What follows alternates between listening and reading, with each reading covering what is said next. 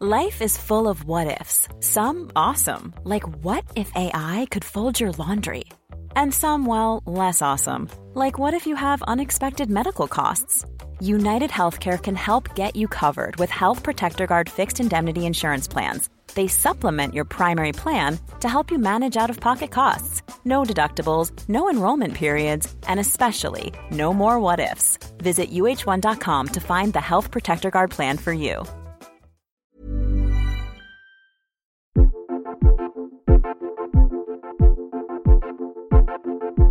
Coucou, c'est Mimi. Coucou, c'est Fab. Bonsoir. Allez. Oui. Bonsoir, qui Hein es-tu Non. Qui est là Je suis Thomas. Tu nous as niqué notre. Et bienvenue dans. The Boys Club c'est- C'est pas à toi de le Pardon, dire. mais Oh, pourquoi Mais pourquoi il est dans l'intro, lui oh, Pardon. Parce On que. leur donnera voilà. pas de micro au il a début. toujours l'habitude d'avoir euh, des micros. C'est un peu un podcastos, comme on dit sur Oh. Thomas Hercouet. C'est vraiment ça qu'on dit. Non J'espère que personne. En ne dit podcastos. Si, ça marche. podcastos. Je crois que ça veut dire une, euh, un petit bol en mexicain. Thomas Hercouet est donc le nouvel invité de The Boys Club, le podcast Mademoiselle qui parle de masculinité, et je suis très contente, même s'il est un peu zozo. Dis-moi, Thomas Hercouet, Oui. qu'est-ce que ça veut dire pour toi être un homme? Ah, j'en ai aucune idée, en fait, euh, concrètement parlant, parce que euh, c'est pas un questionnement que t'as souvent. Euh, je sais ce que ça veut dire pour les autres, être un homme. C'est-à-dire faire preuve d'une certaine virilité, pas trop montrer ses émotions, être assez facilement dans la domination de l'autre, s'affirmer vraiment fort, parler fort en fait, globalement. Je pense que globalement, être un mec pour les autres, c'est vraiment parler fort et avant tout le monde et beaucoup. Et mais pour moi, en fait, je sais pas parce que moi, ça correspond pas à, la façon dont je vis le fait d'être un mec, en fait. Ma définition est, en cours de, ré- de réflexion, c'est-à-dire que je me mets juste en antagonisme par rapport à, à des valeurs que, dans lesquelles je me reconnais pas, tu vois. C'est-à-dire que euh, j'ai du mal à saisir en fait en quoi, euh, en quoi être dominant euh, ou ce genre de choses me, me correspond. Alors j'ai conscience que je profite d'un système de façon inconsciente et involontaire. Donc c'est un travail de tous les jours d'essayer de se dégager ce truc-là. Mais au-delà de ça, c'est dans, les, dans tout ce que tu apprends quand tu es au collège ou au lycée de ce que c'est qu'être un mec, il n'y a rien dans lequel je me reconnaisse vraiment, en fait. Même dans les aspects, parce que donc là tu parles d'aspects plutôt négatifs de la virilité, comme euh, être dominant, écraser les autres, euh, parler très fort et plein. Mm. Euh, on peut dire qu'il y a aussi certains aspects positifs à ce qu'on met dans la case être un mec. Il y a par exemple des notions de protéger les autres, de prendre soin de sa famille. Est-ce que tu te reconnais pas non plus dans ces notions positives? Non, parce que pour moi, c'est pas exclusif à quelque chose de masculin en fait. C'est les valeurs positives de, de être un mec, tu vois. C'est pas quelque chose qui sont genrées pour moi. C'est des valeurs qui sont morales de façon générale, mais qui pour moi, enfin, à titre personnel et euh, à titre de vécu perso et, et d'expérience personnelle, sont pas liées à une recherche de genre. Donc, euh, pour moi, c'est pas hyper, euh, c'est pas hyper intéressant de, de me qualifier comme homme par rapport à ces valeurs-là. C'est-à-dire que tu te, tu te définis perpétuellement au fur et à mesure de ta vie. La personne que j'étais il y a 5 ans, c'est une autre personne en fait.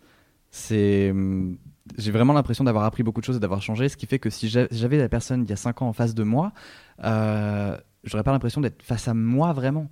Et je sais que j'aurais eu un discours très différent. Tu vois, il y a 5 ans par exemple, euh, tu m'aurais dit euh, c'est quoi être un, homme? J'aurais peut-être plus eu tendance à dire oui, bah effectivement, c'est euh, avoir des questions de protection, ce genre de choses, tu vois. Enfin, peut-être des valeurs positives, mais là aujourd'hui, je fais bah, bah non, pas forcément. Et, et donc, du coup, cette idée que tu ne savais pas il y a 5 ans qui tu es aujourd'hui, qui tu allais être aujourd'hui, la personne que tu es aujourd'hui ne sera pas celle que tu seras dans 5 ans. Donc, du coup, en fait, tu es dans une redéfinition permanente de qui tu es. C'est pour ça que c'est hyper important de s'enrichir d'un maximum d'expériences possibles et de se redéfinir et de se remettre en difficulté. Et, voilà. Pour moi, c'est pas lié au genre spécifiquement, mais le fait de enfin, de vivre ma vie comme ça, ça a vraiment ouais remis le, genre en question. Tu parlais de, hum, du fait que même au collège et au lycée, tu te reconnaissais pas dans les valeurs de la masculinité euh, qu'on essayait de t'imposer, j'imagine, du coup. Est-ce que tu as essayé de, calquer, euh, de te calquer dessus à un moment? Est-ce que tu as essayé d'être, entre guillemets, un mec un vrai avant de te dire, euh, ok, non, ça me saoule?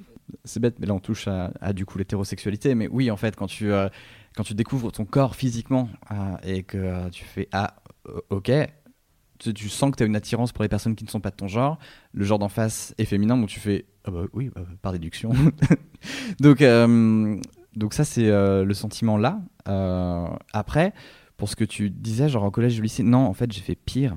Et c'était c'était horrible parce qu'en fait au collège et au lycée, donc on est en on est entre 2000 et 2005 à peu près. Donc c'était le- les naissances de la culture geek, les naissances de la culture un peu nerd. euh, et en fait tout ce qui était nerd c'était pas hyper bien vu. Euh, je me rappelle fait déchirer. ah, Je lisais un magazine sur Pokémon dans la cour et je me suis fait déchirer parce que c'était nul, tu vois. Oui, c'était un mais- truc de bébé. Ouais, Pokémon. c'est un truc de gamin, tu vois. Euh, et, et en fait, t'avais, je me, je me suis construit un peu, et je pense que en, en tant que quand tu découvres ton corps et que tu passes la puberté, c'est hyper important. Enfin, ce que tu, le chemin que tu fais mentalement et moralement euh, est conjoint avec celui que tu fais aussi physiquement, dans certaines mesures. Et, et là, en fait, ce qui est rigolo, c'est que il y avait beaucoup de gens qui étaient extrêmement euh, virils, un peu beaux, la Bretagne hein, quand même, hein, et euh, un peu Et oui, bourrin, c'est le point breton. pas hyper saviez-vous, Thomas t'es breton on arrive sur Doctor Who dans moins de 10 minutes, t'inquiète. Et, euh, et, et du coup, euh, du coup, oui, c'était vraiment bizarre. Et, et je me suis construit en opposé, c'est-à-dire que j'ai fait, ok, ces mecs-là sont tous des cons. Et euh, je veux pas du tout être comme eux. Et du coup, je me suis réfugié sur Internet, où j'ai eu des potes formidables, etc. Mais en fait, t'as aussi une partie de la construction qui est en réaction contre ces gens-là. Donc tu fais, écoutez, moi je suis un mec qui est plutôt, je me définis comme un mec sensible, ok. Je suis pas un bourrin qui fait du foot. Je joue à des jeux vidéo parce que j'ai de T'es tellement l'intellect. croisé sur internet Et, euh, quand j'avais 14 ans. Et en fait, ce qui est horrible, c'est que tu fais, tu évolues dramatiquement en nice guy, quoi. Le mec qui après va faire. euh, je pense que c'est une phrase que j'ai dite euh, quand j'étais au lycée, quoi. Mais euh, de toute façon, euh, les meufs veulent sortir qu'avec des mecs bourrins et les mecs qui ont vraiment du cœur et qui tiennent à elles. Et putain, ça, par à déconstruire, c'était marrant. hein. Et mais du coup, en fait, c'est une, masculinité qui était aussi toxique parce que tu te dis ok les mecs en face de moi qui me font chier se disent que c'est des vrais mecs qui sont vraiment virils et tout non moi je suis vraiment un, mec sensible je suis pas comme les autres mecs tous les mecs qui font ah mais je suis pas comme les autres gars rien à voir C'est super parce qu'en fait, euh, j'ai jamais, j'ai jamais entendu un mec. Enfin, si, j'en ai entendu, mais comment dire ça? On parle beaucoup des filles qui aiment pas les filles, Ouais. qui sont bah, en fait l'équivalent féminin, qui se construisent en réaction à une féminité euh, traditionnelle et qui du coup ont tendance à enfoncer un peu les autres Mm. meufs sur la route, euh, surtout à l'adolescence. J'en étais moi- moi-même une. Et j'ai, en fait, j'ai jamais pris en compte le fait que bah oui je suis con il y a aussi des mecs qui aiment pas les mecs et c'est pas un problème entre guillemets genré Mm. que dans le genre euh, des, des femmes Ouais. et du coup je suis très contente parce que je me dis mais je suis bête enfin pourquoi j'y ai jamais surtout que je pense qu'il y a des gars texto qui m'ont dit moi je suis pas comme les autres mecs dans le sens euh, sors avec moi et pas avec les autres mecs Ouais. parce que effectivement j'ai du cœur je suis sensible et tout et j'ai jamais percuté que c'était les mêmes mécanismes que les filles qui aiment pas les filles c'est en fait les filles pour qui la féminité c'est facile euh, bah, c'est pas juste parce que pour moi c'est pas facile du coup je vais Mm. me construire en réaction et dire que c'est des greluches quoi Ouais. Mais même le, le côté euh, mec, enfin, on peut dire mec qui aime pas les mecs, c'est vraiment le syndrome du nice guy, quoi. C'est le mec qui est un peu euh, mis de côté par des canons, euh, qui se ressent pas dans une masculinité ultra affichée, ultra mainstream, littéralement toutes les pubs de parfum, tu vois, enfin, les trucs comme ça. Et pour mec. Et, et, mais en fait, la toxicité est la même. C'est-à-dire que la violence est la même à la fin. C'est-à-dire que tu te places dans un rapport de supériorité. Tu te dis, euh, ouais, non, mais moi, je suis un vrai mec. Donc, en fait, tu dois pas pouvoir me dire non. Et finalement, en fait, dans les deux cas, tu as ce relan de, euh, de culture du viol qui, euh, qui pointe. Et c'est glauque. Et en fait, et, et le jour où tu te rends compte que tu perpétues ces schémas-là, bah, c'est un peu une sacrée descente, quoi. Et, hum, et où tu te rends compte que bah, finalement, là, ouais, être un homme, ça, enfin, abuser de ton pouvoir de mec en disant, euh, parce que tu as été abreuvé de toute cette littérature un peu nerd des années 90 où euh, c'est le mec moche qui se tape la top mode à la fin, etc.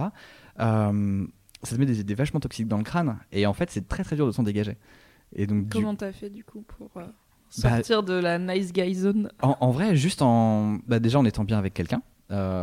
en- et puis en étant avec des partenaires qui sont vraiment. Enfin, qui. Enfin, avec lequel tu te rends compte que t'as. hum, Que c'est pas comme dans le. que c'est pas. Le mec casse tout. Ça, Ça, c'est ça, hommes, ça, c'est masculin. Oui. C'est pour le coup. euh, Euh, défonce tout quoi. du coup, en te rendant, bah, en te rendant compte qu'en fait, euh, c'est pas. Bah, que juste ça marche pas comme ça, en le formalisant. Et puis en fait, euh, là où il y a une grande part d'éducation, sur internet, en lisant des témoignages de meufs, en écoutant des meufs, en, euh, en écoutant leurs ressentis. Et, euh, et voilà, enfin, tout bêtement. En, en fait, en écoutant les personnes à qui tu fais subir ça. Et, euh, et là, tu te rends compte que tu fais genre, ah merde. Au début, tu fais, ouais, c'est pas moi. Tu sais, quand t'as des témoignages de meufs qui viennent te dire, oh, il y avait un gros mec lourd, le mec lourd, c'est jamais toi ni tes potes. Et, et en fait, au bout d'un moment, tu fais, ah ouais, ah, ah, c'est un petit peu, ok, d'accord. Donc ça, c'était il y a quelques années. Et euh, je crois que c'était, ouais, jusqu'à ce que j'arrive à Paris un peu, donc assez tard, mine de rien. Et, euh, mais il y a eu, non, si, il y a eu un moment, il y a eu un moment où ça, où ça a basculé, en fait. Il y a eu un moment où ça a shifté. Et euh, c'était quand j'étais à Cardiff, où en fait, j'avais, on était une soirée, je crois que c'était une soirée d'Halloween, et et bah j'avais, euh, j'avais pécho quoi. J'avais, on s'était, on s'était vu. euh, c'est- j'avais, comme on dit en Bretagne, j'avais levé une belette, tu vois. Et- Louise, n'hésite pas à mettre du mano.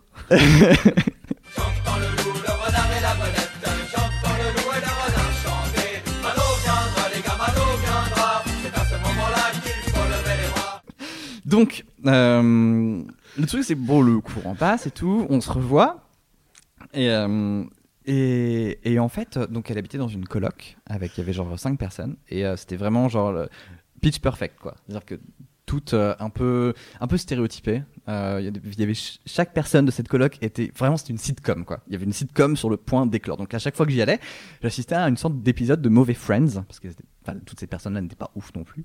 Et et parle anglais donc c'est pas grave, je peux le dire. Et et du coup c'était pas la meilleure coloc du monde, mais c'est très rigolo à voir. Et en fait, un jour, donc j'étais avec, cette, avec ma meuf de ce moment-là, quoi. On était ensemble depuis genre ouais, 15 jours. C'est 15 jours qu'on s'est dit, allez, ok, on est ensemble. Et là, il y a une de ces colocs qui était un peu la, la pain bêche, hein, la personne un peu, un peu grande gueule. Celle qui dit, euh, je suis grande gueule. Ah, Et, euh, suis franche. Je suis franche. tu vois. je, suis entière. Mon défaut, l'honnêteté. et, euh, et qui arrive et qui fait à, à ma meuf, ouais, euh, putain, c'est vachement. Donc moi j'étais là dans la pièce qui fait, eh, c'est vachement drôle que, euh, que tu revois Thomas comme ça, parce que je me rappelle l'année dernière, tu sortais avec un mec tous les deux jours et tout, euh, tu tapais un mec tous les deux jours et tout, machin. Et, euh, et là, sur le coup, j'ai eu une réaction qui était assez bizarre. Donc elle, enfin, ma meuf, à ce moment-là, était un peu morte de honte. Et moi j'étais en mode, ah, mais c'est dégueulasse. Et en fait, j'ai fait, ok, qu'est-ce qui se passe? Et, et là, j'ai fait, attends, c'est chelou. Je suis en train de me dire, euh, le fait que cette meuf-là ait eu plein de relations avec des mecs avant, ça me gêne. Et il y a eu tout un chemin à faire à partir de là. Ça a duré quelques jours, en vrai, parce que c'est pas non plus, euh, c'est pas non plus un master 2, mais t'es en mode, ok, qu'est-ce qui me gêne dans le fait que cette meuf ait eu plein de mecs? Parce que concrètement parlant, là en ce moment, elle a pas plein de mecs, elle en a genre un, et c'est moi, et ça va. Et elle en change pas tous les deux jours. Donc c'est plutôt cool pour, pour ma gueule, quoi. Euh, Qu'est-ce qui me gêne là-dedans? Est-ce que euh, c'est le fait que c'est une question de score? Genre, elle a plus de mecs ou de meufs que moi En vrai, moi je m'en fous, parce que j'ai sûrement eu des relations peut-être plus intenses à un moment donné. Puis même, en fait, en fait on s'en fout. Enfin, c'est. Et j'étais. Je sais plus comment ça s'était passé, mais j'avais vu une métaphore qui était très nulle, mais vraiment nulle à chier. C'était. euh, sur internet, j'ai vu un mec, une meuf qui expliquait En fait, je comprends pas ce truc-là, parce que euh, c'est un peu comme un bol de céréales, tu vois peu importe euh, le nombre de bouchées de céréales que tu as eu avant, celle qui compte, c'est toujours celle que tu es en train de prendre maintenant et tu penses plus aux celles d'avant et celles d'avant elles comptent pas en fait. Et euh, j'ai fait, oh, c'est vraiment nul à chier, mais c'est vrai. Et en fait, et, et C'est la métaphore la plus La chelou que c'est la plus daubée, non, mais dire, On s'en bat les couilles de combien de personnes. Mais voilà, c'est ça. Mais en fait, d'où vient, d'où vient, je crois que c'est à partir de ce moment-là que je me suis dit, ok, j'ai vraiment un, problème avec des choses, des valeurs qui m'ont été inculquées et que je maîtrise pas et qui vont me pourrir. Mais à quel moment, en fait, est-ce que euh, il faut qu'une meuf ait genre eu moins de mecs que moi j'ai une meuf pour euh, qu'on kiffe une relation? À partir de quel moment est-ce que j'ai ne serait-ce qu'un droit de regard là-dessus? À partir du moment pourquoi ça doit me toucher? Pourquoi ça doit me heurter? Je comprends pas, c'est nul. Et donc à partir de là, c'est, je crois que c'est vraiment à partir de ce moment-là a eu tout ce travail de déconstruction qui a été fait. Et, euh, et, et ça allait mieux. Et, et du coup, après, t'as- ça permet d'avoir moins d'angoisse. Et en fait, t'es plus à l'écoute et surtout, tu fais, mais juste prendre du recul, quoi. Et de se dire, eh, mais en fait, t'as rien de t'es dû. Enfin, t'as pas. C'est pas. on te doit pas ça. Enfin, arrête, en fait, kiffe juste le moment, là, maintenant, tout de suite. Et, euh, et le reste, pose pas de questions. Et si tu te poses des questions, euh, c'est probablement qu'elles viennent juste de toi. Et, et c'est tout. C'était dur pour toi de faire ce boulot-là? Non, non, pas du tout en fait, parce que c'était euh, au contraire, c'était hyper apaisant et hyper relaxant. C'est juste le- la réalisation. En fait, c'était en deux temps. C'est-à-dire que le premier truc qui m'a fait mal, c'est oh là, s'est tapé plein de mecs avant moi, c'est chaud. Et après, j'ai fait oh là, pourquoi c'est chaud en fait? Et euh, et il y a eu juste ça, donc ça, ça a pris à peu près un quart d'heure. Et, euh, et après, le reste, c'était juste des dialogues avec moi-même. Et voilà. Et euh, est-ce qu'à un moment, t'es sorti justement de ce dialogue avec toi-même pour euh, dialoguer avec d'autres personnes, notamment d'autres mecs, sur ces sujets-là? Parce que j'imagine, dis-moi si je me trompe, mais j'imagine que dans ta communauté de potes des internets, il y en avait d'autres qui avaient grandi comme toi en nice guy, parce que Mm. je pense que vous étiez... Enfin, j'ai l'impression que les gens comme ça ont tendance à rester entre eux, parce que comme ça, personne leur dit... N'es-tu pas un connard en ce moment Ils n'ont pas à se remettre en question, justement. Est-ce que- alors peut-être pas avec ces gens-là, mais est-ce que tu as parlé de ces prises de conscience et de ces réflexions avec d'autres mecs autour de toi? Bah, bof, en vrai. Euh, en tout cas, au début, là maintenant, j'en parle plus facilement. Mais euh, depuis même quelques mois seulement, parce que je vois des, des potes autour de moi qui parfois peuvent avoir des comportements un peu chelous et maintenant je le reconnais chez les autres. Mais en fait, euh, au début, c'était un truc super intime. Et en fait, comme je suis toujours dans cette optique de je sais pas qui je suis et je sais pas ce que je vis maintenant et qui est-ce que je suis pour donner des leçons. Euh, parce que euh, ce que je dis là maintenant, ça sera peut-être plus valable dans trois ans, peut-être que ce sera ce que je vais dire là maintenant aura un impact, alors que dans trois ans, je regretterai l'impact que ça pourra avoir. Donc en fait, c'était très égoïste et, euh, pas très malin, mais vraiment cette idée de, euh, ouais, déjà en tant que mec, enfin moi je suis avec des potes, on parle pas vraiment de ça, quoi, vraiment. Alors Star Wars, aucun problème. Doctor Who un peu Non, ils veulent pas. Ils veulent pas. Non. T'es tout Ils seul. veulent plus. C'était trop. Ils veulent plus. Je peux les comprendre. L'homme le plus Et, euh, intense du monde. Et, hum, mais du coup, maintenant, on en parle un peu plus. Et, et surtout, bah, en fait, il y a des, je suis entouré de gens qui aussi parlent à des meufs et donc qui font ce parcours aussi. Et, et oui. Mais c'est marrant parce qu'il y a, il y a eu d'autres invités de The Boys Club dont les réflexions ont commencé grâce à une meuf en fait, qui leur, a, qui leur en a parlé ou qui les a remis en question, alors que toi, finalement, c'est pas ta copine qui t'a dit bah. euh, Enfin, Calme-toi. euh, Mm. on s'en fout de combien de gens, euh, avec combien de gens j'ai couché, euh, en quoi ça te regarde. C'est toi tout seul qui t'es dit, attends, pourquoi ça, m- pourquoi ça m'embête? Ouais, mais là. ça, ça vient quand même de la propre honte, je pense, de, de ta copine, non? Tu non, pas, non non, C'est pas en bah, réaction à sa propre honte quand euh, sa, sa copine lui dit. euh, Hein En, en vrai, euh, j'ai dit honte, elle avait modérément honte, tu vois. C'était un peu genre, elle était gênée par la situation, par le Ah, fait que sa copine ait ouvert sa gueule, tu vois. C'était pas qu'elle avait honte de se taper des mecs. Enfin, Bah, en plus, enfin, slut shaming entre guillemets ou pas, c'est juste chelou d'aller voir une fille devant son mec et lui dire c'est marrant que tu sortes avec machin. Non mais oui, mais là t'étais, euh, enfin, on était vraiment dans Mean Girls euh, où la meuf voulait tester un peu le machin quoi. On pourra faire un jour The Girls Club. un Parler jour. de tout ça. Et non, mais en fait, c'est juste que j'ai toujours traîné beaucoup avec des meufs, vraiment beaucoup, beaucoup, beaucoup, beaucoup. Et donc, du coup, en fait, même si au fond, euh, t'as ces valeurs très masculines, t'as cette culture du viol, ce slut shaming qui revient souvent, etc. Euh, mais mine de rien, en fait, j'avais déjà un fond de sensibilité. De, culture et d'échange avec des meufs et je savais ce qu'elles ont ce qu'elles pouvaient ressentir ce que mes potes autour de moi avaient pu ressentir et c'est pour ça que ça s'est déclenché c'est à dire que si j'avais traîné qu'avec des mecs à aucun moment je me serais posé la question j'aurais été resté en boucle là-dessus. Et là, en fait, euh, le fait j'ai sûrement entendu des potes me faire genre. euh, bah ouais, euh, bah en fait, c'est pas un problème, tu vois, de. Enfin, d'avoir euh, plein de relations, de toute façon ça compte pas, etc. Et, et- et en fait, juste d'entendre et d'écouter ça, quoi, un maximum. Enfin, je pense que de toute façon, c'est la clé du truc. C'est-à-dire que t'es- si t'écoutes pas les personnes concernées, comment est-ce que tu veux euh, faire. euh, comment est-ce que tu veux avancer dans tes réflexions, quoi? Parce que sinon, c'est- enfin, si t'écoutes pas les personnes concernées sur des sujets qui les concernent directement, euh, c'est pas des avancées que tu fais, c'est de la fanfiction, quoi. Et euh, à partir de là, ça n'a aucune valeur et aucun sens et ça te fait pas grandir. Alors que bon, il y a, ok, il y a des fanfictions qui sont très cool, mais c'est pas la question. Euh, Est-ce que dans ce processus de déconstruction, tu as l'impression qu'il y a, euh, entre guillemets, des frontières que tu vas encore dépasser? Des choses euh, un peu charnières, comme en fait, je, je prends l'exemple des femmes qui avancent dans leur déconstruction de leur propre des codes de la féminité qui leur ont été imposés avec les poils. Il y a plein de femmes qui sont incapables toujours de. Publiquement sortir avec euh, des poils sous les bras et qui disent je sais que c'est une construction sociale qu'on doit s'épiler je sais qu'il y a des filles qui le font et c'est très bien pour elles moi j'arrive pas encore mais je- j'espère y arriver un jour est-ce que tu as l'impression d'avoir des frontières comme ça qui soient liées à ta masculinité? Là, tout de suite, euh, si c'est internalisé, je pourrais pas te dire. C'est sûr que oui, mais elles sont internalisées. Donc je sais oui pas voilà les. c'était l'objet de la Ouais. enfin est-ce que t'en as visible? C'est sûr qu'il y en a sûrement où Ouais. le toi de dans 5 ans dira Mais t'es con Thomas, bien sûr que t'avais pas encore euh, réglé ce souci. quoi. Oui, mais évidemment, mais c'est évident et euh, c'est évident qu'on, je pense qu'on porte en nous tous cette part de toxicité potentielle qui peut surgir à tout instant et sous des formes involontaires et complètement contrôlées et, et incontrôlées, pardon. Et, et c'est horrible. Moi, ça me fait, ça me fait ultra flipper en vrai. hein. C'est-à-dire que euh, moi, il y a un truc qui m'a fait euh, vraiment flippé. Alors, c'est moins lié à la masculinité. C'est le, le fait. Alors, c'est extrêmement touchy d'en parler, mais euh, le fait d'avoir une euh, relation sexuelle avec une meuf et que tu te rends compte après coup que la meuf se soit forcée. Et, euh, et ça, ça me terrorise en fait. Donc, c'est con, c'est un peu hors sujet par rapport à la question que tu poses, mais c'est le genre de, de choses où je sais que je vais découvrir des trucs parce que parce que il y aura eu des situations dans lesquelles il sera passé quelque chose que je, je regretterai énormément et, voilà quoi.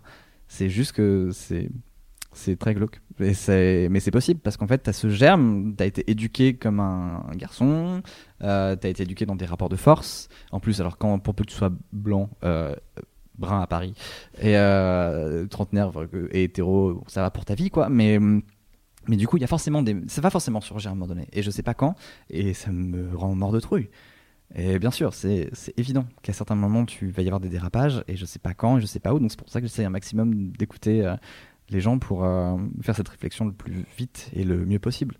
Mais on est faillible et c'est horrible de se dire ça. Bon à la fois c'est ce qui nous rend humains mais c'est vraiment ce qui me fait le plus peur. Waouh. c'est, c'est, je, comment dire ça? Et ça, t'en parles aussi avec d'autres mecs? En fait, c'est le, paradoxe quand on prend conscience de la culture du viol, c'est que énormément de femmes sont victimes de viol. T'as pas forcément un mec qui euh, les a toutes violées, donc en fait, énormément d'hommes sont coupables de viol. Ouais. Donc on connaît forcément des violeurs, et du côté mec plus que du côté femme, ça induit que peut-être moi aussi j'en suis un. Ce qui est Mhm. aussi possible du côté femme, mais c'est beaucoup moins courant. Euh, et je me suis toujours demandé, comme moi-même c'est compliqué à process, parce que si demain on vient me dire, hey, ton meilleur pote il m'a violé, je serais là. Ouais. Mm. Euh, ah, quoi? Comment? Donc j'irais bien sûr euh, lui parler et essayer de comprendre ce qui s'est passé. Euh, mais je sais pas comment ça se passe du côté des mecs, ce- cette gymnastique mentale de ça peut être si on est 5, il y en a peut-être un dans la pièce qui a violé une meuf, et peut-être qu'il le sait même pas, hein, c'est possible. Parce que comme tu dis, euh, en fait, la fille. Enfin, le viol est tellement mal euh, enseigné et présenté que plein de gens ne savent pas qu'ils ont été violeurs ou victimes de viol. Mm, mm. mais grave mais grave en fait pardon je te laisse finir mais c'est juste ça, c'est du coup, je, ne- je me demande comment ça se passe chez les mecs, quand en plus là, il y a eu l'actualité de Weinstein, de Mm. MeToo, d'énormément de mecs qui ont été. euh, dont des comportements ont été dénoncés, et il y a toujours des gens pour dire, mais en même temps, euh, enfin oui, c'est des comportements de beauf, mais c'est pas. euh, Enfin, c'est normal, les hommes sont comme ça. Donc euh, le sujet a été vraiment très discuté. Je me demande chez les mecs qu'est-ce que ça a fait d'en parler. Mais euh, je crois qu'on n'en parle pas beaucoup. Enfin, moi, en tout cas, j'en parle très peu. Encore une fois, je traîne pas avec beaucoup de mecs avec qui j'en parle. Mais euh, j'en parle plus volontiers avec des étrangers sur Internet. Genre des, des étrangers, des inconnus, pardon. C'est un anglicisme. Strangers on the internet. Euh, et hum, mais en fait c'est mortellement terrifiant et c'est glaçant. En- bon, le jour où tu réalises ça en fait c'est glaçant. Bon déjà euh, le truc c'est que euh, par rapport au pour revenir chronologiquement à avant le harcèlement de rue par exemple c'est un truc que tu découvres vraiment tard. Genre euh, moi j'étais déjà avec ma première vraie copine à cette époque-là et je me rappelle que une fois alors déjà j'étais team à ce moment-là et ça va siffler c'est un compliment ok. Et euh, T'avais déjà sifflé des meufs dans la rue? Non Ok. Non, non, un non, euh, parce que enfin, juste, euh, je suis à l'ouest. Non, mais ça, je pense que c'est parce que je suis à l'ouest, quoi. Mm. Mais euh, ça m'est déjà arrivé, euh, ça m'était déjà arrivé d'aborder des, des filles, euh, genre dans des gares ou des trucs comme ça. Oui, enfin, je dis ça, mais je- on s'était rencontré avec ma, la meuf en question dans une gare, donc c'était un peu, c'est un peu nul comme argument, mais euh, disons que ça m'est arrivé de dépasser parfois la zone de euh, je m'approche pas d'une meuf et euh, en, en- fait, ce que je comprends pas, c'est qu'en général, t'apprends vite. C'est-à-dire qu'en général, quand tu fais ça une ou deux fois, quand tu vois le regard des meufs qui font genre, mais en fait, non. Tu apprends à voir ce regard. Il y a un regard, il y a une expression faciale, il y a un truc.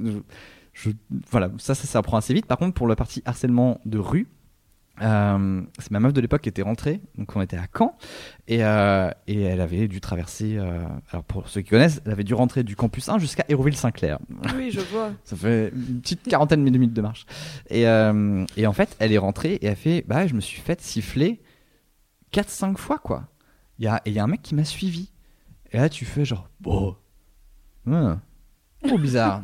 et ça correspondait à l'époque où sur Mademoiselle vous commenciez à en parler. Donc euh, j'ai fait ah, ah, putain effectivement c'est peut-être euh, c'est peut-être un vrai sujet, c'est peut-être un, un vrai truc. Mais au début tu fais genre mais non c'est pas possible, si ça, ça exagère et surtout que c'est amplifié par des tas de mecs qui vont me dire bon c'est des conneries. Donc tu te sens validé en fait, tu te sens validé dans ton côté non mais c'est peut-être exagéré un peu. Et en Moi, fait j'ai pas dit euh, c'est exagéré, mais j'ai plutôt dit en fait c'est cool, c'est parce que c'est un compliment, ça fait plaisir de se faire siffler. Parce Mais que j'ai enfin, généralement quand les gens disent c'est exagéré, c'est pour euh, les trucs qui vont plus loin, genre suivre Ah oui, ok. une meuf Ouais. qui dit j'ai on m'a suivi euh, pendant 15 minutes, le mec a essayé de rentrer dans Ah oui. mon immeuble et tout. Oui, t'es parano. Ouais, oui, là ouais, c'est exactement enfin, ça. euh, enfin, personne ne fait ça, ou alors c'est un fou dangereux quelque part dans la. Creuse, tu sais, qui est tout seul et qui fait ça tout le monde. Euh, oui, c'est ça, en fait. Et, euh, et, et du coup, tu fais genre, oh ouais, bizarre. Et en fait, plus t'en parles avec tes potes, meuf, après, plus tu te rends compte que bah, c'est hyper courant. Donc tu fais, ok, donc c'est un vrai truc. Et, euh, et, et donc ça, bah, pareil, ça prend quelques temps et tu fais genre, ah merde, ok. Donc à partir de là, t'essayes de réviser ton comportement, mais bon, bah tu sais jamais comment t'es. Enfin, t'as pas une petite lumière verte ou une lumière rouge dans ta tête qui dit c'est bien ou c'est pas bien. Donc euh, heureusement, mais quand même. Et après, en fait, pareil pour ce côté. euh, quand on parle de, de viol ou de violeur, t'as l'impression que c'est vraiment un mec dans une rue sombre avec un manteau. En tant que mec, on t'apprend tout le temps ça. En C'est-à-dire tant que, que euh, meuf aussi. Ouais, super. et, et, euh, et- et du coup, en fait, là, entendre des récits, voir des chiffres, comme le fait que la plupart des viols se passent dans des euh, milieux. euh, les- les les- la victime connaît en général. ouais, son violeur. C'est voilà. quatre- c'est 80% des C'est cas. 70, 80%. C'est ça. Et tu fais genre. la famille, Bah oui, c'est ça. Et tu fais genre, ah ouais, mais euh, c'est pas possible, c'est que des familles euh, cheloues, c'est le tonton ou un truc comme ça. Famille bretonne. Et euh, exactement, c'est les Côtes d'Armor, c'est Oh my sauvage. Et, euh, Il va t'arriver des bricoles, toi.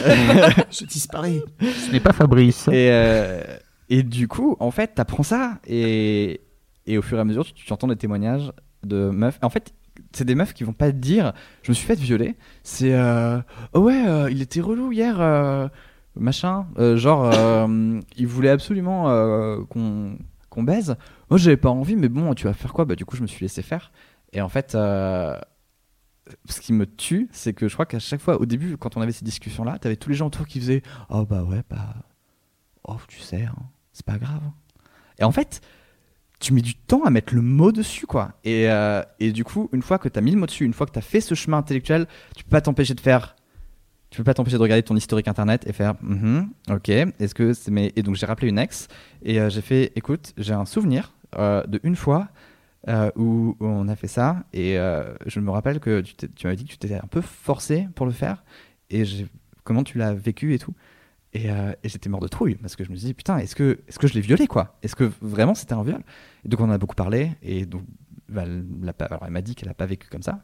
Mais mais moi ça me terrorise en fait le fait de de de pas enfin c'est tellement tellement compliqué en tant que mec de dire bah oui en fait potentiellement parce que on a cette on a cette ascendance parce qu'on nous offre cette ascendance parce qu'on nous dit c'est toi qui as le pouvoir c'est toi qui prends les devants euh, sois dominant euh, parfois non ça peut vouloir dire oui ça peut être un jeu etc tu peux très vite elle est elle est fatiguée c'est pas grave eh chauffe là quand même. Il y a tellement de situations dans lesquelles tu peux dire ok en fait il y a une ligne rouge mais la ligne rouge elle est largement avant le mec dans un impair qui est dans une rue sale quoi. Et, et du coup à quel moment est-ce que je la traverse ou pas? Et bah du coup il n'y a pas de réponse facile. La seule réponse facile c'est de parler énorme enfin moi c'est comme ça que je fais c'est que j'essaie de parler un maximum et dire bah c'est con. Non parce que ça peut être extrêmement A lot can happen in the next three years. Like a chatbot may be your new best friend. But what won't change? Needing health insurance. United Healthcare Tri Term Medical Plans are available for these changing times. Underwritten by Golden Rule Insurance Company, they offer budget friendly, flexible coverage for people who are in between jobs or missed open enrollment. The plans last nearly three years in some states, with access to a nationwide network of doctors and hospitals. So, for whatever tomorrow brings, United Healthcare Tri Term Medical Plans may be for you. Learn more at uh1.com. sexy mais euh, juste en fait de dire bah voilà c'est euh, bah, est-ce qu'on fait ça? Est-ce que t'es partante? Etc comment tu le sens? Euh, comment ça va? Etc et c'est- et, et voilà C'est la, c'est la seule et la meilleure façon de pas violer quelqu'un. oui bah c'est déjà carrément. de pas violer quelqu'un et de pour s'assurer qu'il n'y a pas de risque de en fait de parler de consentement tout simplement Ouais. de le demander et comme tu dis ça peut être très chouette et pas du tout euh, un tue l'amour. J'ai fait une vidéo dessus. Je vous invite à regarder la vidéo. On vous la mettra en lien Trois dans la idées reçues description. sur le consentement. Mais oui. Mais en plus, enfin, alors, on va aller un petit peu loin dans les confessions, mais bon, tu m'as, demandé de venir armé. Mais pour moi, ce truc-là, euh, le consentement, c'est mon plus gros kink. C'est-à-dire que dans, Ok. il y a, mais non, mais il y a littéralement rien de plus beau, de plus intense et de plus érotique que de voir une relation où les deux, enfin deux, trois, quatre, cinq, 300. Euh, Ah, excellent loin dans la confession, en effet. où les personnes qui sont impliquées sont extrêmement consentantes et, euh, et passionnées et où tu sens cette électricité en fait qui se vit. Ça, c'est une énergie qui est extrêmement érotique. Et c'est pour ça que tu as toute une. euh, Enfin, dans, le porno, tu as beaucoup de, trucs de soumission, de choses comme ça. Et, moi, ça me rebute, mais tellement. En fait, je comprends pas. moi, ça me bloque. Je trouve ça genre. Je fais genre. Vous voulez que j'appelle quelqu'un. Mais en même temps, il peut y avoir de la soumission consentie. Et c'est un peu le but, justement. Oui. du- Le BDSM bien fait, c'est cool. Ouais, mais d'accord, mais tu le sens, tu vois. Euh, ça, c'est quelque chose que tu. euh, que tu. Comment tu le sens? Je dirais à travers une vidéo. Bah, mais j'ai- justement, j'ai pas résolu cette euh, équation-là. Je t'enverrai des liens. Mimi connaît les bails. Après, c'est très- payant, mais ça vaut le coup. Après, c'est ultra spécifique. Et encore une fois, peut-être que c'est. Là, on arrive à quelque chose de, de super intime et très perso. Mais enfin, je trouve que, ouais, le, enfin, le consentement, c'est ultra sexy, quoi. C'est vraiment. euh, c'est, pour moi, c'est le must, quoi. Donc, euh, En fait, je sens beaucoup de, de culpabilité en toi, ou en tout cas de peur de, de, de merder. Ce qui est hyper intéressant en soi. hein. Mais je, je, je me dis aussi, est-ce que t'es pas dans, une, dans un moment de ta vie où justement t'es tellement euh, flippé de déconner que euh, peut-être tu t'interdis de tester ou de tenter des trucs. Tu vois, tu disais tout à l'heure euh, d'aller d'aller voir une inconnue. Il y a ce- cette fame- il y a ce fameux débat sur, autour de la vidéo de, de Marion sur le harcèlement de rue. C'est moi, euh, moi, mes parents sont connus dans la rue. Bah ouais, en fait, heureusement que ça peut continuer à exister, et que tu peux avoir cette démarche-là en tant qu'individu, de venir interpeller un autre individu en disant désolé, c'est vraiment pas un truc que je fais tous les jours. Mais tu vois, je sens chez toi un truc de ah, main, main levée, putain, j'essaie d'être d'être le plus cool possible. Non? Non, euh, oui et non. Enfin, je suis une flippette de base, genre énorme. Mm. Il y a, enfin, il y a d'autres trucs. Euh, et je- ça passe par d'autres trucs, tu vois. Cette euh, recherche d'autres choses passe par d'autres choses. Et euh, c'est. Je sais pas comment te le dire. T'es d'accord avec mon ressenti, Mimi, ou c'est que, que moi? Je suis d'accord, mais je le vois pas. fa- En fait, je sais pas si c'est de la culpabilité ou juste de l'évolution, ou en fait, bah, c'est peut-être de ça que tu parles, Thomas, quand tu dis cette recherche d'autre chose passe par d'autres choses. C'est qu'en fait, tu passes deux ans à être le mec qui parfois va parler à une fille dans une gare parce qu'il la trouve jolie, et parfois tu sors avec, c'est très bien. Et en fait, tu grandis, tu changes, et t'es plus ce mec-là. Et en plus, il se trouve que plein de filles t'ont expliqué que on sait jamais si le mec qui vient, ça, Mm. il va péter un câble quand tu dis non ou pas. Donc, en fait, ça les met dans une situation de légère angoisse Mm. euh, jusqu'à ce qu'elles se rendent compte que c'est le bon couette couette, ça va. Si tu lui dis Mm. non, il va pas te taper. Euh, et en fait, du coup, bah, juste, t'es plus le mec qui parle à des filles dans des gares. Mais est-ce que c'est parce que, en fait, t'as envie de le faire, mais tu te dis, ah, j'ai vraiment, j'ai envie de prendre aucun risque d'être un connard, donc je vais pas le faire Ou est-ce que c'est parce que t'es juste plus le même gars? En fait, ça m'intéresse pas de parler à des gens dans l'espace public. Genre d'aller accoster des gens, euh, des inconnus dans la rue, tu vois. Enfin, c'est pas, pas du tout mon truc. Moi, je, parler à des gens en soirée, ouais, et après euh, voir ce que ça donne, ouais, de ouf.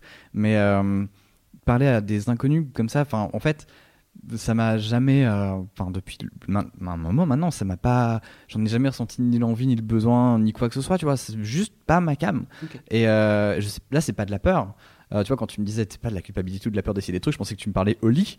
Et j'ai fait, bon, non, Bah, ça, ça va. peut rentrer là-dedans C'est- aussi. c'est- Ça peut rentrer là-dedans, avoir ouais. Peur tu de, parlais de, euh, justement Ouais, mais de- non. d'avoir peur d'avoir violé quelqu'un, ce qui est un truc très Ouais. compréhensible. hein, Ouais, mais non, parce qu'encore une fois, as le, enfin, le, le dialogue est, euh, est hyper présent. En fait. C'est, enfin, c'est là qu'en fait tu, parles et c'est là que tu vois comment ta relation euh, fonctionne et c'est euh, dans cette façon. euh, ça passe par beaucoup de choses en fait. Et puis encore une fois, tu as mille signes. T'as des regards qui trompent pas, le fait de se mordre les lèvres, ça trompe pas, tu vois, ce genre de choses.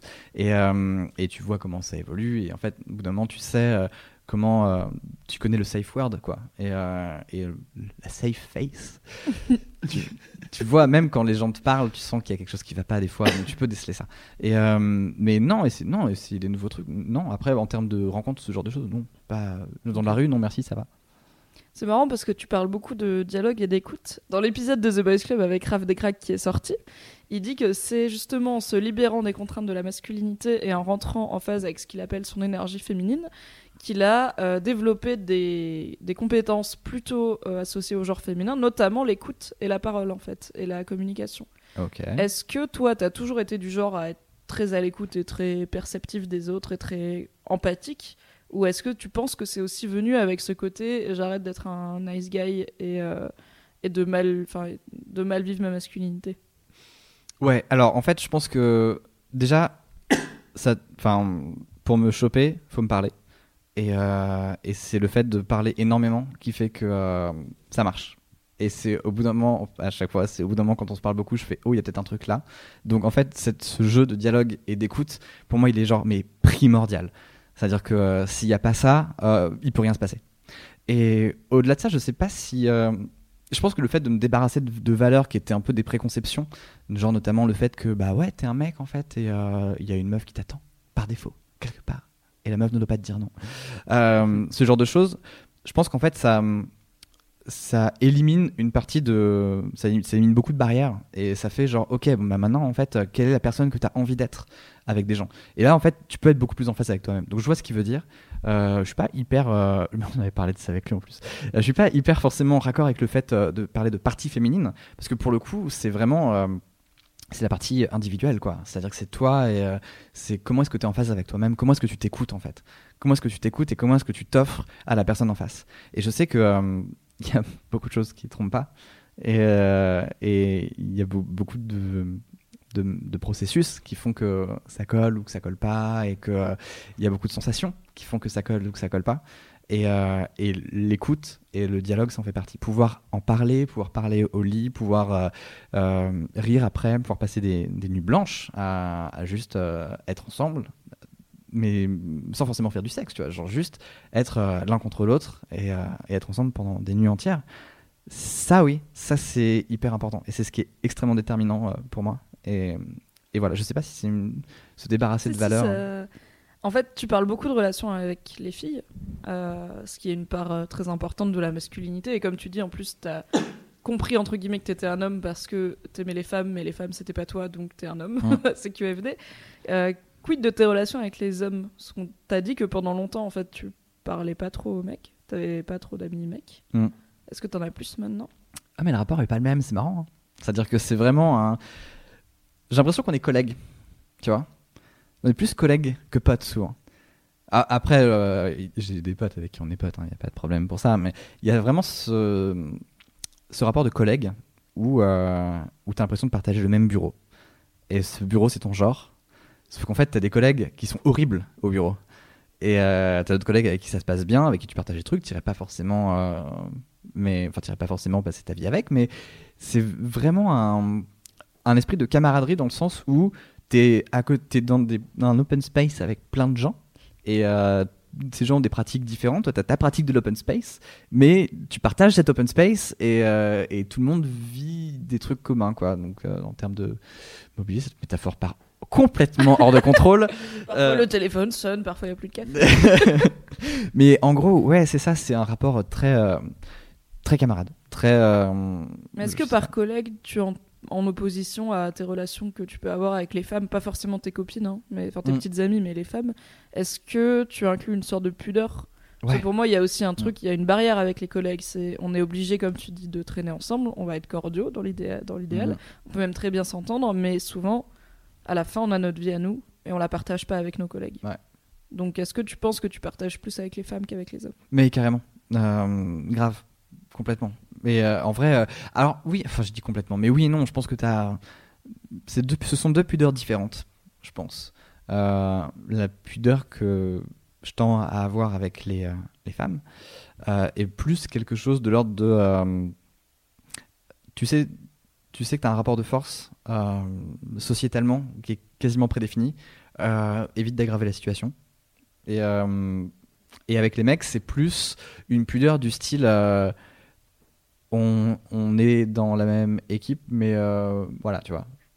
Non, je vois pas. ça, vou- ça voudrait dire qu'en fait, tu parles peut-être plus d'émotions avec les meufs Ouais, qu'avec les mecs, par exemple par défaut, ouais. C'est ça, de Mm. base Ok. Ok, Mais avec les et mecs, avec c'est- les mecs, tu partages, bah, comme tu disais, des- genre pour parler des de Star Wars, voilà, c'est ça, des vannes, des trucs comme ça, plus euh, plus comme ça. Qu'est-ce qui fait que tu, tu préfères parler toi d'émotions avec les, avec les meufs? Est-ce que tu as déjà tenté de parler d'émotions avec des mecs? Comment ça se passe? Oui et non. Là, tu es en train de le faire. Hein, Euh, avec plein de mecs hein, qui sont en train d'écouter. Ouais, ouais, je sais, mais en fait, euh, oui et non, c'est-à-dire que euh, déjà, je viens d'une famille où entre mecs, déjà entre nous, on parle pas de nos émotions, tu vois. Vraiment, c'est un truc qui est euh, très refoulé. Je crois que j'ai parlé de mes émotions pour la première fois vraiment euh, il y a deux semaines, là, pour la première fois. Vraiment, c'était. Ah bon? Oui, vraiment. En Je te vois comme quelqu'un de. Non, mais le reste, c'est du faire part, tu vois. Très sensible. Ah, Le reste, c'est euh, bonjour, je suis amoureux de telle personne, j'ai ça, il se passe ça. Alors que euh, là, pendant les, va- les vacances, on a eu plusieurs discussions sur plein de choses et euh, voilà. Et pour la première fois, et tout le monde était très mal à l'aise d'ailleurs. Parce qu'effectivement, se foutre à poil devant sa famille, c'est audacieux, surtout quand c'est des, des sentiments qui, sont, qui peuvent être parfois un peu complexes. C'est euh, un peu. bah, si t'as pas l'habitude dans la Ah, famille. si t'as pas l'habitude, c'est plus bizarre. compliqué. Et du coup, avec tous mes potes, donc déjà, la plupart des potes que j'ai, c'est des potes dont j'ai que j'ai depuis un moment. Et euh, quand j'étais gamin, je parlais pas d'émotions avec mes potes mecs, jamais. Par contre, avec les filles, oui. Et en fait, tu grandis avec ce schéma-là, et ça s'entretient, et ça s'entretient. Et au fur et à mesure, en fait, t'arrives au collège et au lycée, tu te rends compte que les mecs, tu parles pas d'émotions avec, vu qu'ils déchirent tes magazines Pokémon. Après, les meufs, tu parles d'émotions avec, et, euh, et donc du coup, tu te, rends, compte que tu as des pratiques genrées pour le coup, que tu vas perpétuer sans faire exprès. Après, je suis arrivé en, en prépa lettres, et effectivement, en fait, on avait. Ah ouais, non, c'était différent, c'est rigolo. Hein. Seule année où c'était différent. Euh, j'ai un de mes meilleurs potes qui s'appelle Sébastien, qui, euh, qui est un des seuls mecs avec qui j'ai vraiment parlé de mes émotions euh, quand j'étais en prépa. Mais ça s'est arrêté là. Et après, on est revenu sur le schéma classique. Bisous Sébastien. Alors. Bisous à lui. Merci d'être là, Sébastien. et du coup, c'est c'est assez drôle, c'est un truc qui se perpétue. Et là, aujourd'hui, je le perpétue encore parce que, mine de rien, les gens avec qui je traîne, on n'a pas forcément l'occasion de parler euh, beaucoup euh, émotions et sentiments. Faut que je prenne rendez-vous avec mes potes pour parler émotions et sentiments. Ah, tu vois, je te percevais de l'extérieur comme quelqu'un de très sensible et qui, justement, avait tendance à parler, à devoir évacuer. Non. Tout l'aspect émotif. Oh là là On l'a jamais fait ensemble, hein, mais, Ah non, non, mais je sais. moi, je me disais juste, Thomas, c'est quelqu'un qui cause Non. de, de lui, quoi. Mais jamais. Ok. Mais parce qu'en fait, on en revient à ce truc initial. du Doctor Who, voilà. Eh bah oui Alors, donc du coup, Non Quid de la réincarnation? Non Mais non, parce qu'en fait, je pense que quand tu reviens à ce truc-là où euh, c'est très dur de se connaître et c'est très dur de savoir ce que tu veux vraiment. Et c'est très dur de savoir, en fait, euh, il y, a, il y a beaucoup de choses que tu penses savoir sur toi et que tu penses euh, avoir. euh, euh, Il y a beaucoup d'envie aussi. Pense que c'est un truc quand tu es, quand es dégagé de toutes ces valeurs-là, tu dis ok, là j'ai envie de me diriger vers là. Et donc, comme quand tu conduis une voiture et que quand tu regardes la route, inconsciemment tu bouges ton volant vers là où tu regardes. Tu fais genre j'ai vraiment envie d'aller par là. Et, euh, et au bout d'un moment, en fait, tu te rends compte que tu te connais pas tant que ça. Et je pense que ça nous est tous arrivé à un moment donné, en fait, euh, de s'engager euh, dans une situation euh, quelconque et faire genre, oh, euh, mais en fait, est-ce que c'est moi Et euh, ça, ça m'est arrivé, mais un nombre assez incalculable de fois, et ça surprend toujours. Et c'est comme ça qu'on grandit, et c'est comme ça qu'on change, et c'est ce qui fait que la personne que tu es dans 5 ans ne sera pas la personne que tu es aujourd'hui. Oui, c'est sûr. Donc, euh, euh, donc voilà, non, et donc du coup, j'évacue jamais, euh, ou rarement. Ou si, enfin, ça passe par la création, et ça passe par d'autres choses. Créer des jeux vidéo, Faut par voir, exemple. faut- oui, enfin, faut voir la tête de la création. Là, qu'est-ce qu'on va faire? On va faire un live blind test de Klaxon tout à l'heure. Quoi? Oui, parce- pour ceux qui ne savent pas, Thomas Hercouet est l'un des community managers de Topito, Mhm. euh, qui font des lives euh, Facebook Extrêmement créatif. extrêmement créati- créatifs. Et, Ah là, ça, et récréatif. là, ça évacue hein, des sensations, des émotions. 1000 Donc, il y a un blind test de klaxon. Exactement. On parlait tout à l'heure de pudeur. Mhm. Du coup, comment va ta bite Euh, à quel niveau? Parce qu'il y a plusieurs. Globalement, ça va, il te passe le bonjour. Non, c'est horrible. Cette phrase est horrible. C'était vraiment un réflexe. C'est marrant. J'imagine une petite bite avec un, un petit gant qui fait coucou. C'est fou quand tu imagines une tub pareil, tu peux pas t'empêcher de faire la voix de Mickey. Genre, T'imagines si elle disait coucou. Il y a peut-être des tubs qui font plus. Salut Euh, Genre. Rocco Siffredi, ça te Ouais. salut. Salut Il a plutôt la voix de Schwarzenegger, quoi, tu vois. Alors que si ça tombe, Schwarzenegger a une toute petite bite. On sait pas. Ah, on sait pas. On sait pas. On sait pas. Euh, comment va ma bite? Oh, ça va. On a une relation. euh, je pense comme euh, beaucoup de mecs, euh, on s'entend bien sur une base régulière. Et, euh, et comme d'hab, il arrive que euh, nous ayons quelques différends. Euh, et voilà, ça arrive. Ça veut dire quoi? Qu'est-ce que ça veut dire des différents? Bah, tu sais, des fois que ça ne réagit pas comme tu aimerais que ça réagisse, dans les deux sens possibles.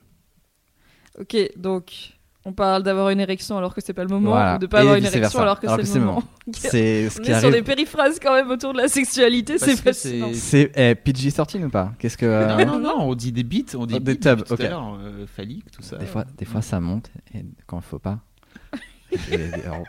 T'as le droit de dire, t'as le droit de dire érection.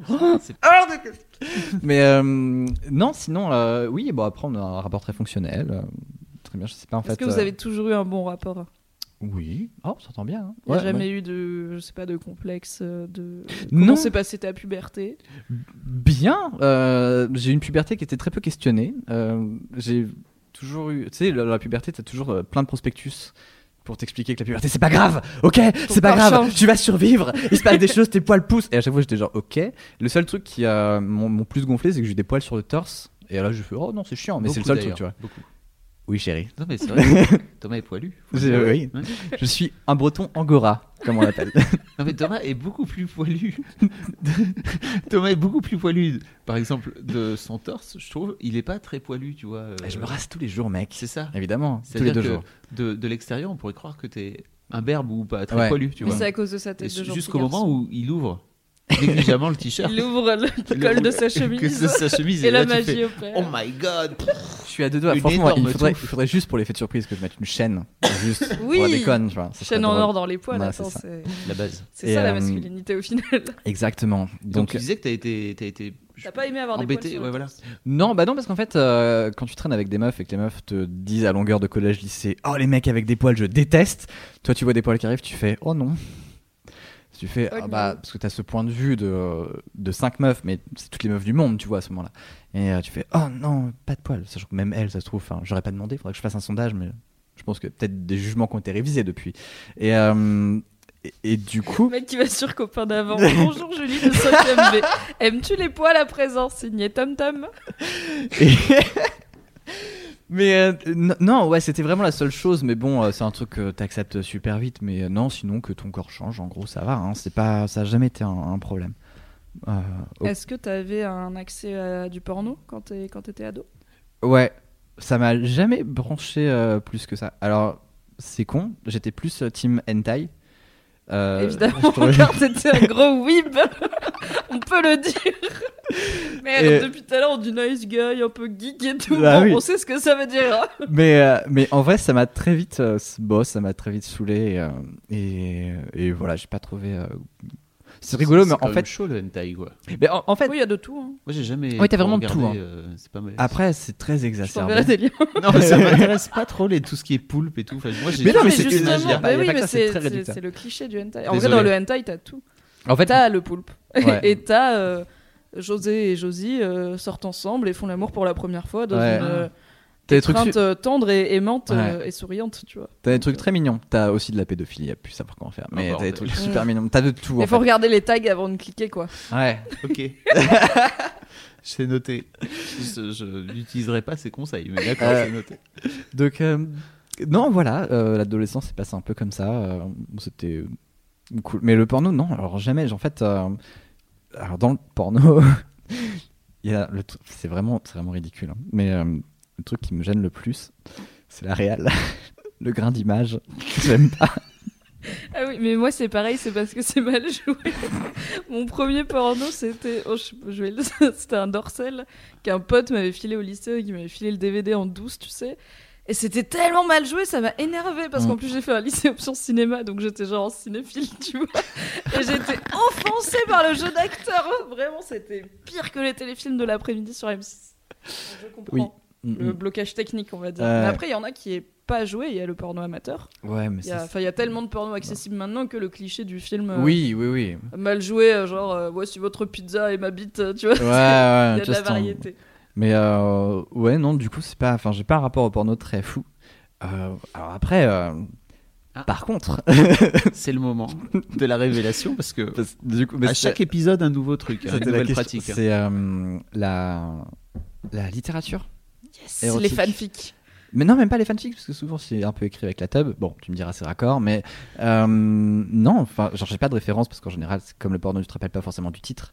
Mais euh, ouais, la littérature érotique, c'est j'aime bien. Je trouve ça.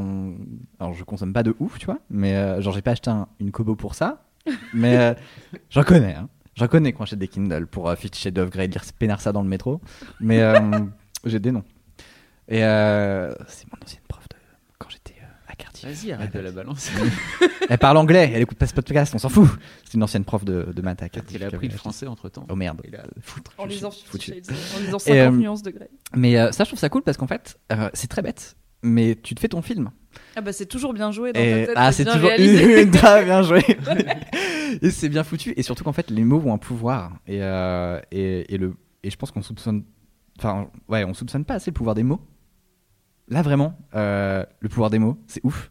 Et euh, tu combines ça à ton imaginaire.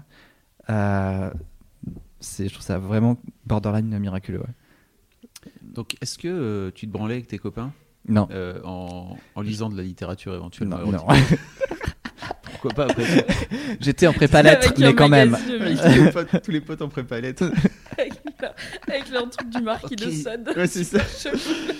Euh, non, mais non. Alors j'ai entendu dans un précédent épisode que ça se faisait. Euh, non, non, ça non, mais jamais. Ça va, non, certainement pas. Non. Mais de du toute tout. façon, t'as- t'avais pas de pote mec. Ah bah si, quand même. Quand même. Mais Je bon, sais on n'était pas hein, c'est toi qui intime. as euh, dit, on n'était pas intime au point de. euh, Mais depuis que j'ai vu ça, en fait, à chaque fois que je regarde une série ou un film et qu'il y a une bande de potes, je fais, Hmm, est-ce que eux ils se branleraient ensemble? Tu vois, genre Love Sick. De rien. Les mecs dans Love Sick, ils se branlent ensemble. Oui, clairement, les mecs sûr. dans. Mais Tout genre... le cast, tous les, tous les mecs dans Bref, se branlent ensemble. C'est sûr. Ouais. Ah oui, j'avais Mm. pas pensé à ça. Les mecs Très dans Scrubs se branlent pas ensemble. Et du coup, j'imagine que vous. Si, attends, j'ai des haters, bien sûr. Je pense se mais ouais, mais attends, Mais- Kelso et Cox et tout, euh, non. Ah. Non. Non, non. mais Cox, peut-être, il. Je sais pas. Non. Mm, Non, Non, non, pas non, non, Cox. non. Oui, Les mecs de contre. J'ai des haters qu'à l'adolescence, c'est sûr. Oui, bah, évidemment. Et par contre, tu vois, Camelot, non. On peut aller loin comme ça, un peu. Euh... Camelot, non, ça dépend de qui. Hein. Non, non. Et- Oui, globalement, non. Non, mais savent Les pas mecs de Friends, ils se branlent ensemble. Pas Ross, Friends, de ouf, ouais. parce que c'est le pire, Ouais, et qu'il aime pas les gens. Euh, Mais euh, clairement, Chandler et Joey. euh, Les mecs de Big Bang Theory, non. Avec Tom Selleck aussi. Non, ils sont trop Non, enfermés. ouais. Oh oui, Tom Selleck Magnum. Est-ce que Magnum et Higgins ils se branlent ensemble Euh, pas, On va faire des sondages Twitter. Qui Ouais, se branle qui se ensemble branle parmi ensemble ces ensembles de séries Ouais. télé Hop là Et du coup, j'imagine pas de doigts dans le cul non plus, euh, comme euh, Lame l'a raconté euh, dans l'épisode 2. Non. J'aime bien la précision. Entre hommes Non, Jamais. pas avant le dessert. Mikado. Non, euh, non, bah, pas ouf. Cadeau, Ah non, je viens de comprendre. C'était long. Mais moi aussi, j'ai Le mec, il peut pas dire érection, mais qu'est-ce qu'il est crado Ok, très bien. Euh, très bien. Pas de pratique euh, de type masturbatoire euh, collective. Donc. Non, non. Bon, bah écoute, hein, c'est Il en fallait bien un. c'est un peu décevant, mais. Je suis désolé. Hein. je pense- rassurant. je pense Est-ce va- rassurant Peut-être un peu? Ou pas, je sais pas. Ça peut pas être tous les mecs. Vas-y. Ouais. Bon, écoute, Thomas, on va boucler là-dessus alors, je pense. Euh, ok. Non, attends, il faut que je te pose la question. Ah oui, oui. la fameuse. C'est Oui. vrai. Du coup, pour la dernière question que je pose à tous les invités, quel personnage réel ou fictif euh, représente selon toi une masculinité positive? Putain, tu me l'as posé tout à l'heure, je réfléchis encore en vrai. Euh, Là, j'en ai un. Euh, Ça va être un peu nerd, peut-être que c'est complètement pété comme analyse, mais c'est Tidus, le héros de Final Fantasy X, euh, qui commence le jeu ou, ou un, peu en- un peu en mode beauf qui fait du sport et qui, et qui se pose pas de questions. Euh, voilà, le mec, euh, il voit, il, très innocent, très con hein, au début, très très con au début du jeu. Il voit une petite zoulette un peu fraîche, petite princesse là. Il fait allez. Et au début en fait, il, il- je crois qu'il croche pas sur elle dès le début, mais il fait genre Ouah, elle est fraîche. Pourquoi il est alsacien d'un coup Allez hein Et, euh, et en fait, au fur et à mesure, donc euh, Final Fantasy X, c'est une histoire, euh, vraiment une histoire sur le deuil énormément. Je ne veux pas trop spoiler parce que c'est un jeu vraiment à faire, mais il y a vraiment ce thème autour du deuil. Comment tu dépasses le deuil et tous les personnages en fait traversent ce deuil-là et c'est vraiment la thématique centrale du truc. Et, euh, donc Tidus et Yuna, qui est donc le personnage féminin principal de FF10, euh, apprennent à se connaître et font tous les deux le deuil d'un truc. Et en apprenant, en faisant tous les deux le deuil d'un truc, ils, sont tous les deux dans une position où ils vont essayer de montrer à l'autre que tout va bien et de se réconforter l'un l'autre. Et au début du jeu, ils s'écoutent pas. Et en fait, ils apprennent à s'écouter pendant tout le jeu. Euh, Et, en fait, tu vois progressivement le personnage de Tidus, qui est très grande gueule au début du jeu, finit par en fait écouter les autres et c'est quasiment le personnage qui parle le moins à la fin. C'est le personnage qui dit juste non mais vous parlez trop et, euh, stop, euh, faut pas. Et, en fait c'est une progression qui est très intelligente, qui est en fait bon dans le cadre du jeu qui est tragique, mais qui est très intelligente parce que euh, elle, elle montre que tu peux arriver en te pavanant comme tu veux euh, et faire le pan et tout et ce que tu veux. Au bout d'un moment, tu as tout intérêt à bah, écouter les autres parce que c'est comme ça que tu grandis et c'est comme ça que tu prends le sens des autres et que tu prends le sens de ce que de ce que ça veut dire en fait pour euh, les autres, de, les écouter, de connaître leurs histoires et tout. Et en fait, tout, euh, tout le jeu, c'est euh, qui dit euh, c'est mon histoire, c'est mon histoire, c'est mon histoire, c'est mon histoire. Et tu te rends compte très vite qu'il fait ce glissement où il fait non, en fait, c'est pas mon histoire, c'est ton histoire, Yuna. Et. Et, et moi, c'est cette évolution que j'ai trouvé vraiment touchante dans le jeu.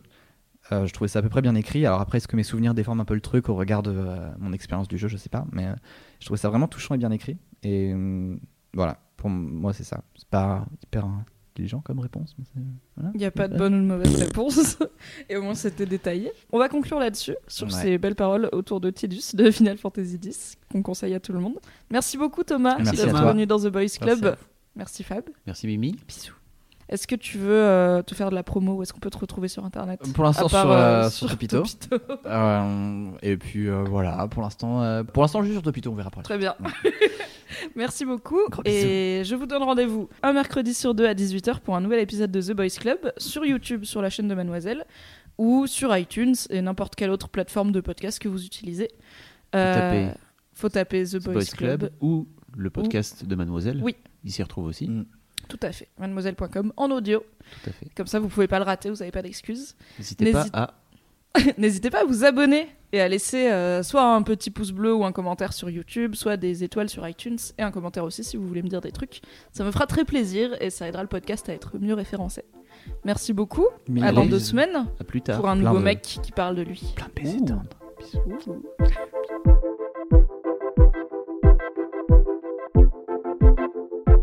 J'ai arrêté les Final Fantasy quand les personnages ont eu une voix Mm. euh, parce que je préférais lire dans des bulles et qu'apparemment j'avais beaucoup d'opinions là-dessus quand j'avais genre 13 ans. Du coup, euh, Ça se défend. anecdote. Ça se défend. Ça se défend de je ne sais pas quoi vous dire, j'aimais bien lire, j'aimais pas leur voix. Voilà. Mais peut-être que j'y jouerai un jour.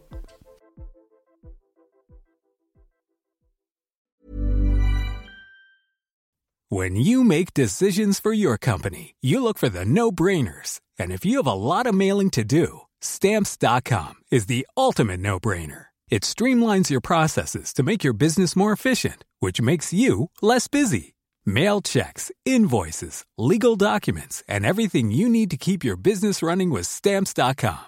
Seamlessly connect with every major marketplace and shopping cart. Schedule package pickups and see your cheapest and fastest shipping options from different carriers. With rates up to 89% off USPS and UPS rates. And with the Stamps.com mobile app, you can take care of mailing and shipping wherever you are. Make the same no brainer decision as over 1 million other businesses with Stamps.com. Sign up with Code PROGRAM for a four week trial, plus free postage and a free digital scale. No long term commitments or contracts. That's Stamps.com. Code PROGRAM.